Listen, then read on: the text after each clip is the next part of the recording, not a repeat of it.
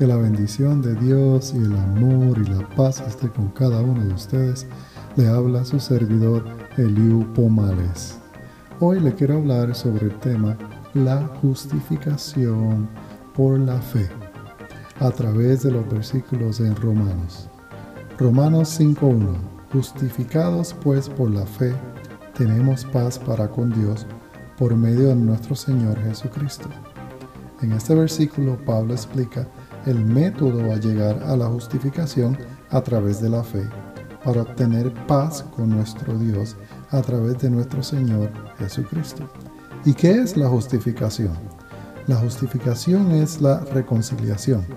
Es el acto por el cual Dios declara que el pecador que cree viene a ser justo y aceptable ante Él, por cuanto Cristo ha llevado sus pecados en la cruz, habiendo sido hecho de justicia en su favor.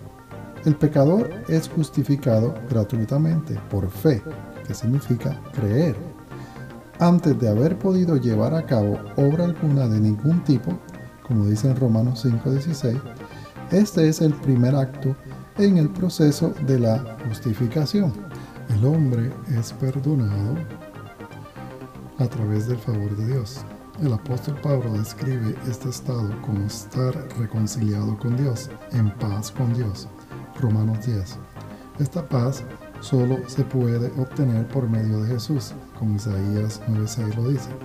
El hombre a través de la fe reconoce que es incapaz de obtener justificación, un estado de justicia por sus propias obras. Este acto es reconocido por Dios cuando el hombre se humilla y se arrepiente. Él lo justifica, que es reconciliar, a través de su Hijo Jesucristo, como lo vemos en Romanos 5:11. Esto lo convierte en un hombre justo, sin pecados, en los ojos de Dios, como lo dice en Romanos 5:19. Romanos 5:2 por quien también tenemos entrada por la fe a esta gracia en la cual estamos firmes y nos gloriamos en las esperanzas de la gloria de Dios. El apóstol Pablo continúa en el versículo 2 expresando el medio en el cual el hombre entra a la gracia de Dios a través de la fe. La palabra entrada en este versículo significa literalmente audiencia a todos, como la que se permite delante de un rey. En otras palabras, Pablo define esta expresión como los cuales hemos recibido el privilegio de estar en gracias por fe.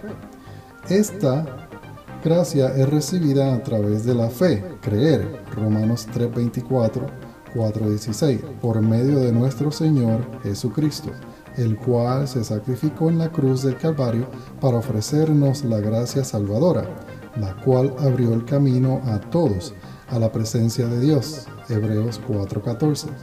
Esta gracia nos da la seguridad, que es la firmeza, que un día estemos en su gloria. Esta gloria fue la que un día la humanidad perdió por su causa de sus pecados, como lo vemos en Romanos 3:24.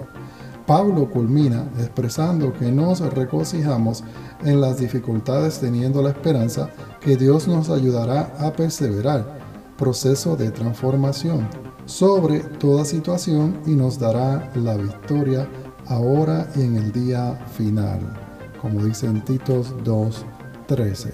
Que la bendición y el amor de Dios esté con todos ustedes. Dios me los bendiga. Amén.